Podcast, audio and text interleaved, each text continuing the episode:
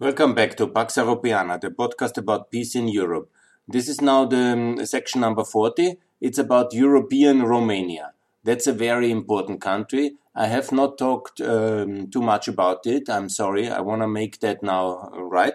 And I would like to talk about European Romania, what needs to be done, and that I really I really love this country. I really did a lot in uh, Romania during my students' times. It was the time of change in Romania, 96, to basically 2004, in the time when I was in Brussels, 2003.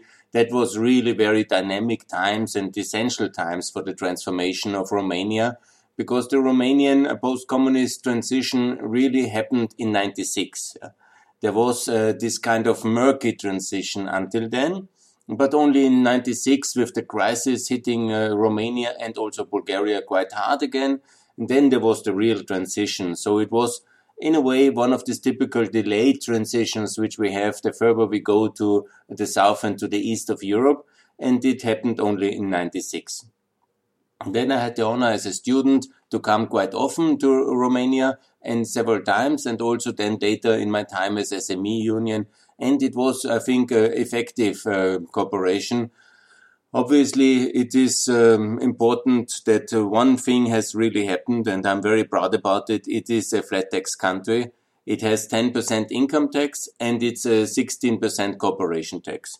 Obviously, it would be much better if uh, Romania would have adopted the um, pure and simple 10% uh, tax system, and I call for that.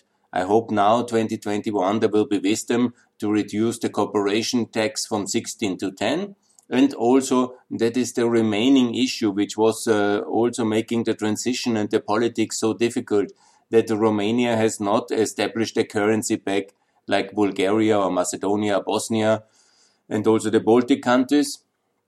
And it led to a huge devaluation in the financial crisis of 2008 which was a major shock and then resulted also in this socialist takeover, which unfortunately has uh, plagued uh, Romania in the whole of the um, uh, time since the financial crisis. It was very badly governed then again uh, after 2008 9, and that was, of course, a tragedy. But, you know, the, even when this was a lost decade for Romania, like for most of Eastern European economic reforms, the fundamentals in Romania in the few times when there was a reasonable government, as it is now hopefully back again, in these periods from 96 to 2000, in the period from 2000 to 2008, yeah, there was major achievements and they have stabilized the Romanian economy and political system as uh, nothing else could. And that's obviously that uh, Romania was in 2004 taken into NATO and in 2007 into the European Union. This was huge, major achievements of significance, and they are important. And of course, the economic reform movement, especially the 10% income tax, but also before it was um, a constant 16% uh, flat tax. That was also very good. You know, it is, um, we have to be uh, happy with the progress. Obviously, it's now quite an amazing success story. Romania is now first time GDP per capita richer than Russia. That's uh, huge. Uh, I mean, this was the poorest periphery uh, ever. I will describe the history of uh, Romania also in this podcast. But when you think that Romania has overtaken Russia, when you think that Romania is now compared to its direct and very similar country, Moldova, it's uh, exactly uh, four times richer, three and a half times richer. Let's make it like this. So it is quite impressive at $12,000 GDP per capita net. And uh, Moldova has 3,700, close to 4,000. So it's maybe free. Okay, it's only free, but it's impressive. This is huge. This is unbelievable. I will describe you also how I saw Romania with my own eyes in 96 and 97 when I was the first time there. The amount of poverty and deprivation you will not believe. You, I, I, was shocked to see people with the physical signs of malnutrition, of long lasting malnutrition, not enough calories, very bad health system, It was a disaster what was done by the communists in uh, these uh, years of deprivation and of disaster dictatorship. And there was different phases in communist uh, Romania. There was obviously Romania was geostrategically maybe a very complicated ally even for the Soviets. Yeah? because they really hated the uh, Czechoslovakian invasion of 68. And uh, it's a similar case like Albania, where the Romanians and the Albanians uh, do not fit in this uh, Slavic superpower Soviet Union because they have a different ethnic background. And they felt always threatened that this kind of um, Soviet Slavic superpower might crush them. And that was uh, obviously one of the factors which led to a very specific foreign policy, which I will also discuss, uh, also with links to China, trying to balance all this, uh, quite similar to Romania in some extent, to try to balance in these various um, conflicts between uh, the Soviet Union and uh, China to find another partner and then also to uh, try to protest against the worst excesses of Soviet imperialism, which is to the credit of, um, no, I don't want to say anything positive about Ceausescu because he was an outrageous dictator. When you look at the same time, despite all this kind of uh, maybe a little bit being a complicated partner for the Soviet Union, Albania and Romania also combine uh, their kind of status as possible the worst dictatorships uh, to, for their own people, not only in Europe in post uh, in the in the times of the communism. They have led their countries uh, incompetently, brutally, atrociously, with dictatorships of unprecedented amounts.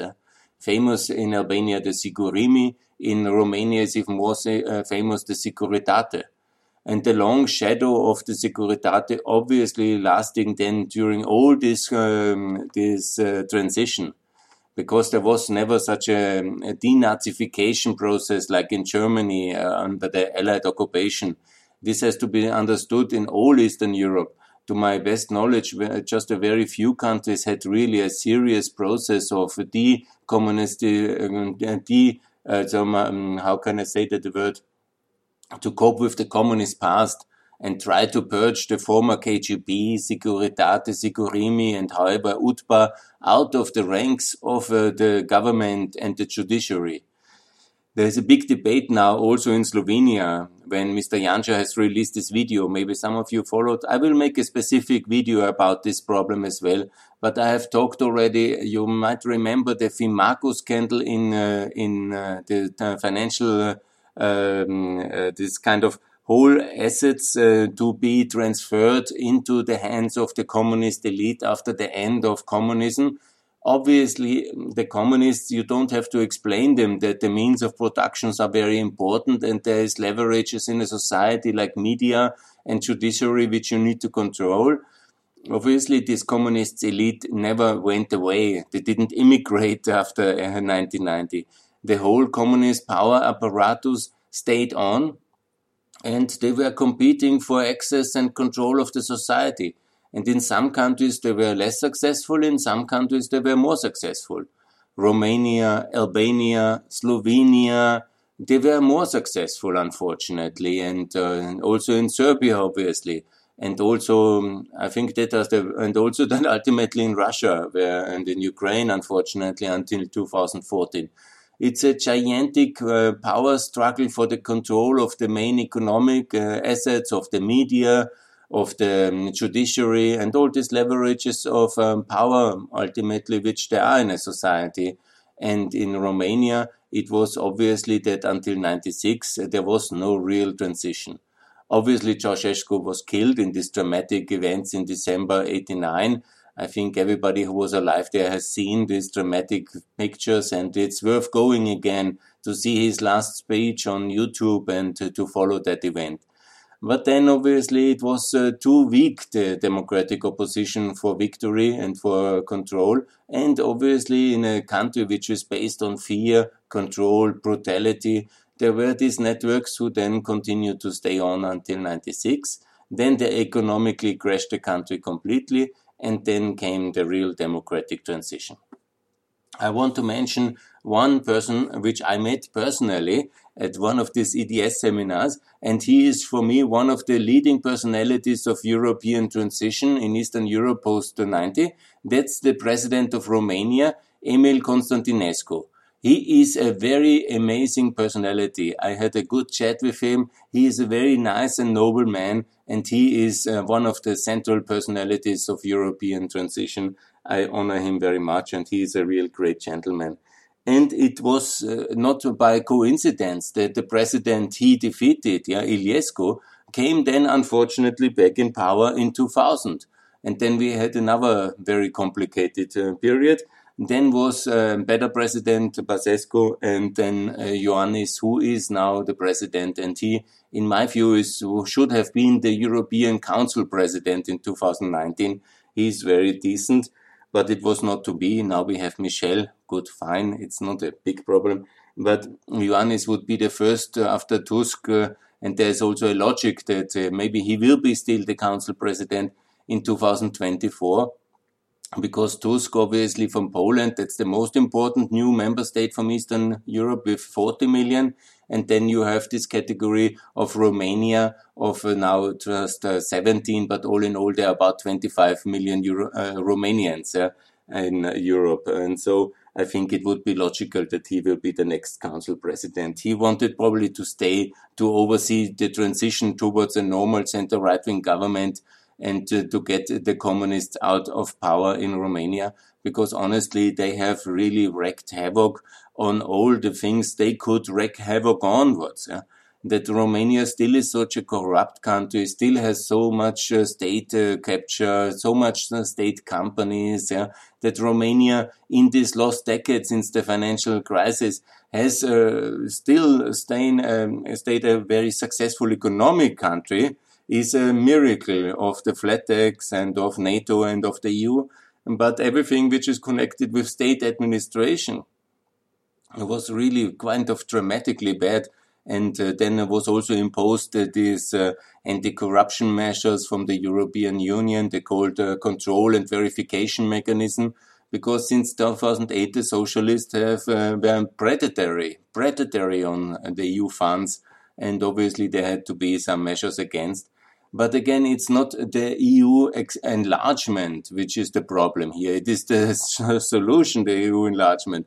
It was because of EU enlargement, because of NATO enlargement, because of the flat tax, because of all this regulatory framework that Romania is this successful country it is today, despite this socialist backlash and despite the communist control of some of the judiciary and the political system.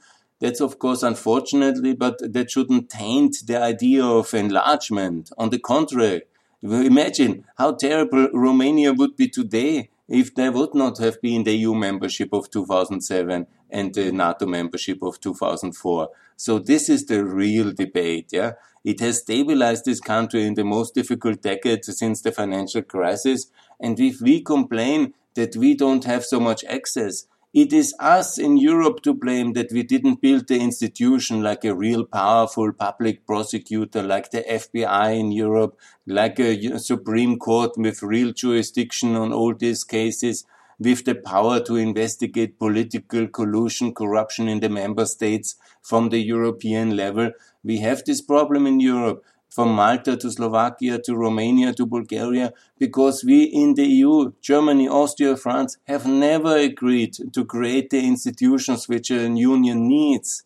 A powerful FBI, a powerful Department of Justice. And such things are not happening in Massachusetts and in Wisconsin because then when something happens like this, political murder or collusion, corruption between the local politics, there would be a federal investigation by the Department of Justice and uh, FBI investigation, and they would clean up the situation rather sooner. Obviously, also in American history, there were problematic phases.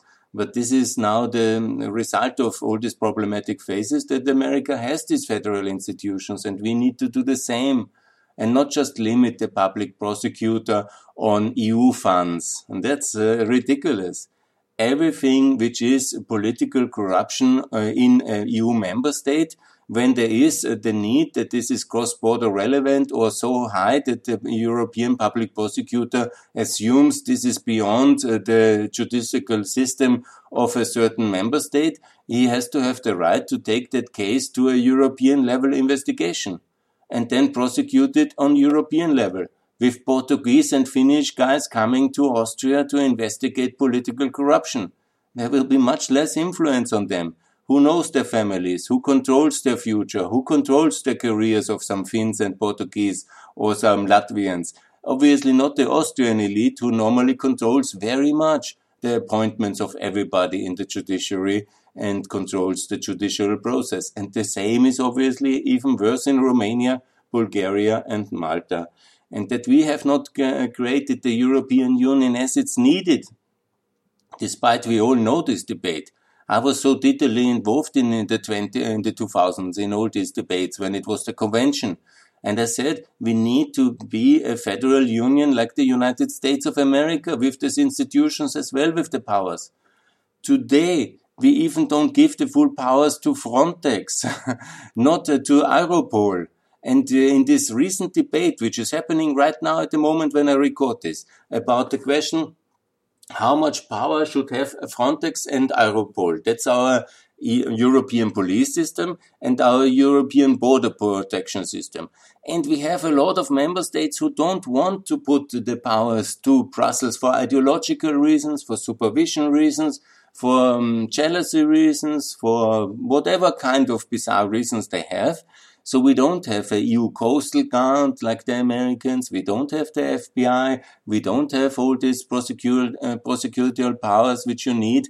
And then we have these killings in Malta, Slovakia, Bulgaria, Romania, which obviously you will never find a settlement, a solution, because all the courts and the judges there are obviously very afraid to uh, touch uh, the political elites because they understand very well that will be no appointment for them to be on the federal uh, court in the future or to be the families will be threatened because everybody knows where they live, yeah, in Malta and in Slovakia. And this is exactly one of the problems. But too much about it.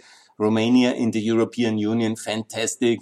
And here is really a country which matters very much. It's a very dynamic economy.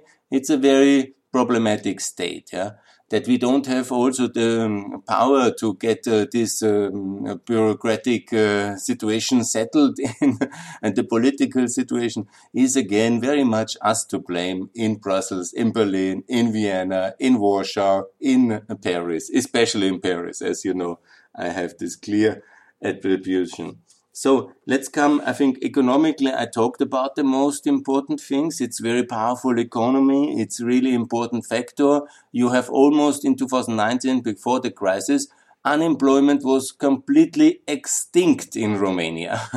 there was no worker to be found. I was at the automotive uh, forum in Moldova, in the neighboring country, there was all these Japanese and Chinese car makers from Romania desperately looking for new investment location because there were no workers more to be found in Romania. Quite the achievement, yeah. Obviously, many Romanians left to Italy, Germany, Austria, and they're very welcome. We built Europe for that. We were always complaining we have no labor mobility, and now we have it, and it's very good. That's why we have Europe. That's absolutely fantastic. And given all this tragic history of uh, Romania, that some of them want to come to Austria, actually most, about a third, if not 40% of uh, um, Romania was part of Austria and Hungary anyhow until 1918. so uh, who can complain about the Romanians wanting to come to uh, Vienna. I think it's ridiculous uh, to uh, be in that kind. And anyhow, I'm for openness and I'm for transparency. So when you come to NATO, I talked already about it. Thanks to uh, it was again George Bush who is the hero of Europe. Uh, for me, at least, I know there are some confused people who in Europe who always judge everything George Bush has done on the Iraq war, and they have forgotten that he got Romania and Bulgaria and also the other five countries into NATO. He is a hero of European freedom, and I applaud him for that. And then obviously EU membership 2007. That was the big achievement of Angela Merkel because I don't want to be very critical to Angela Merkel. Maybe I am now on Twitter because it's the end of her term and she is out of energy, power, authority. Unfortunately, she loves the status quo because she worked like this for too long. It's the same like with Helmut Kohl. At the end, they lose this kind of authority dynamic vision to uh, for a new mandate, and that's why also I'm so much for term limits. Angela Merkel was very good in 2005 uh, in the first term. She brought uh, Romania, Bulgaria until 2013. She was really very good. But then the hammer blows of the Russian aggression in Ukraine and she lost uh, this dynamic. It was too much for anybody ultimately to deal with aggressive Putin. And she had a very good first uh, eight years. But then you know, eight years in top power is very hard for any personality. It's a dynamic and hard working rhythm. It's a lot of responsibility, pressures all over again. And it's time for a change in Germany and it will inevitably come. And it's also good like this. We can also survive with some green government for some time. The Greens in Germany, surprisingly, uh, they have made a big transformation and they are very pro-European against Nord Stream 2, for Ukraine in the EU, for Kosovo in the EU. This is really good. They are also pro-NATO party. They are anti-Putin. Yes, they are really, I think, honestly, I would not vote for them. It's not so far because of other reasons, but I think it's, it's quite amazing transformation and it will also transform Europe. Hopefully they work with the liberals and with the CDU as minor partners and not with a left-wing coalition. That's of course much better. So European Romania, what is really the problem here, and I call so often, is that we are racist against Romanians and we have not allowed Schengen membership of Romania, which is an outrageous thing, especially from the Germans. Again, Merkel has not been able to do that, and you see it's um, it's time for a change. I'm sure the Green Chancellor of Germany will allow Romania and Bulgaria, uh, also Croatia and uh, and uh, Cyprus into Schengen, and that's very good. So that's long overdue. Also on the on the euro, obviously it's very important uh, for geostrategic reasons, for European significance, and also for Romanian prosperity to stabilize uh, delay now in this crisis and make sure that eurozone membership, what uh, what has basically already happened for uh, for um, Croatia and Bulgaria. This is the most important achievement of this mandate up to now that uh, Mrs. Lagarde has put them into the European exchange rate mechanism too, which is basically already the euro with some steps forward. But uh, then Romania uh, should be the next, obviously, and should be very fast. I don't know what everybody is waiting. And also the Romanians seem to be a bit in love with the lei that's also that needs to be changed. Uh, that's important. And obviously the corporation tax uh, down to 10. And it's another re reason why I have many issues with Merkel's uh, and with the current uh, German government because they have not allowed Romania, Bulgaria, and Croatia into the OECD.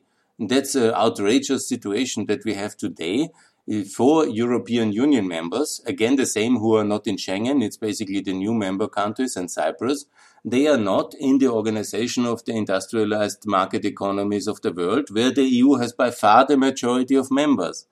So we are not in a position to secure that our members of our political economic union, of our system, yeah, where we are Europeans, yeah, then there's this global union of free market economies and of industrial world, OECD, which is so important. Yeah, and then we are not able to secure that Romania, Bulgaria, Croatia, and, and, and Cyprus are member. So is this, in my view, I know the reason, yeah, because they have too low taxes and it's racism, a mixture of social democratic uh, high tax cartel uh, pressuring Romania, Bulgaria to raise taxes, but also some racism. And that's very sad, I think. We should change that. Uh, and we should get Romania into OECD, Schengen, Eurozone, and for 10% taxation. And that's very good. I will also shortly discuss about the history of Romania because it's the same history like all Southeastern Europe. It was an independent country officially declared with an 1878 Berlin Congress. That is, of course, for Serbia and for Montenegro. Bulgaria had to wait until 2008, uh, 1908 uh, to, for that to happen. So it was another 30 years delay. But Romania got the full independence by then. But all the time it was um, far from Istanbul, far from Vienna, far from Budapest, far from Petersburg, and it was somehow um, able to carve out its own kind of status.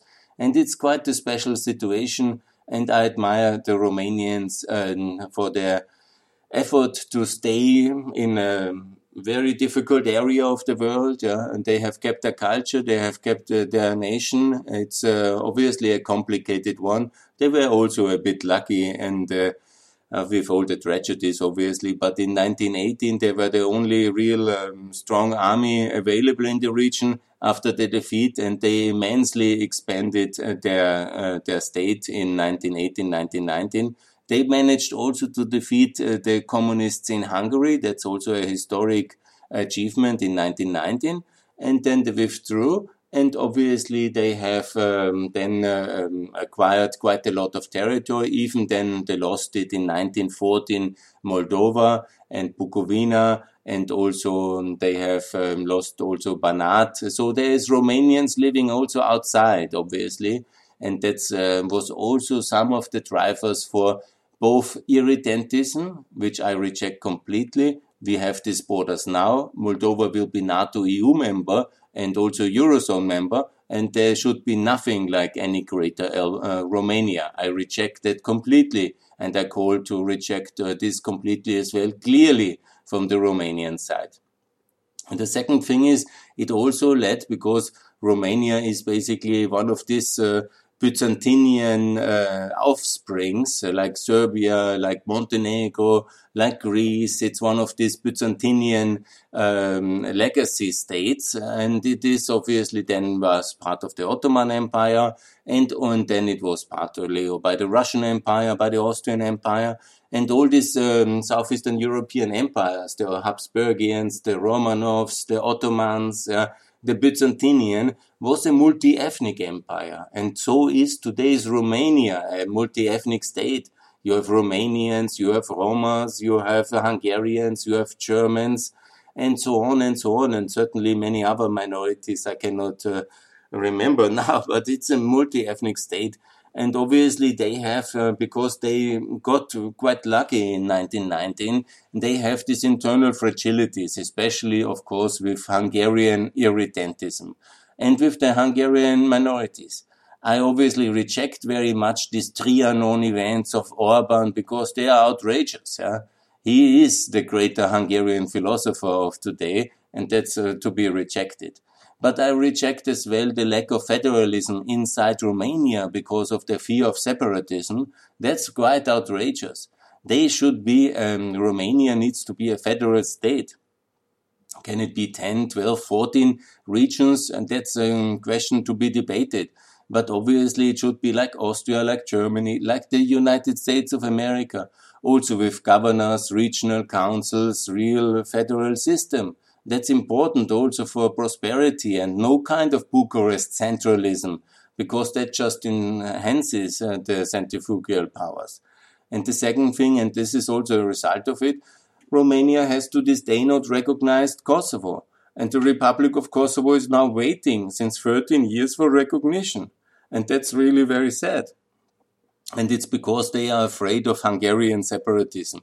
But you know, that's uh, then exporting your own fragilities towards other issues which are unrelated. And if you want to be in Romania an ally of uh, Serbia and Russia, fine, let's tell us, but don't tweet about American friendship and about German friendship and Austrian friendship and strategic partnership with America. If you are not ready for Kosovo, then you are not really a good ally. That's also very clear and it's not connected to Transylvanian uh, kind of separatism. It's a completely other issue. Everybody in Romania lives free and fair, and no independence of any region will ever happen. 100%. So please, get a grip and recognize Kosovo.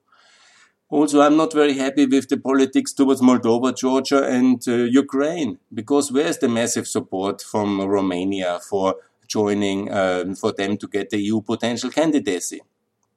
I don't see. The foreign minister is tweeting that he is happy about uh, um, having an enhanced and real um, um Eastern Partnership Summit in 2021.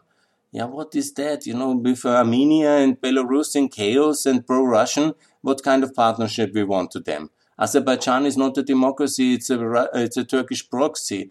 You know, that's all. We can support Armenia, yes. We can support uh, Turkey, uh, Azerbaijan, yes. I'm not against that. I think also Eastern Partnership has a strong role for Central Asia with the Turkish Council members, and you know, to help Afghanistan. I'm very much in favor of Eastern Partnership.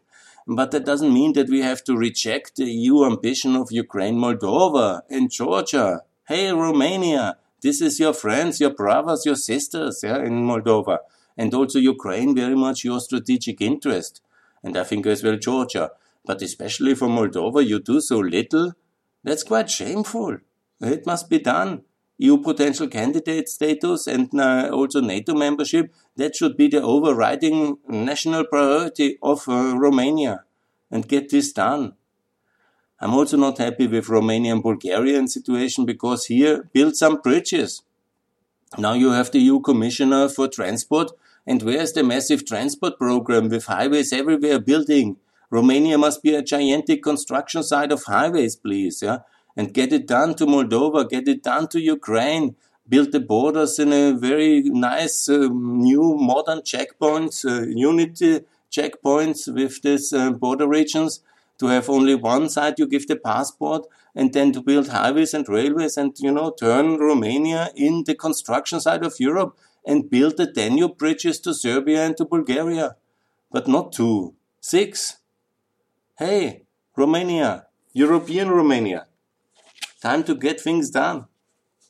And now we have a decent government again and it's absolutely the time to get things done fast. And I hope that this will be really happening now. And that's my call for European Romania. I think I was clear enough. I think yes.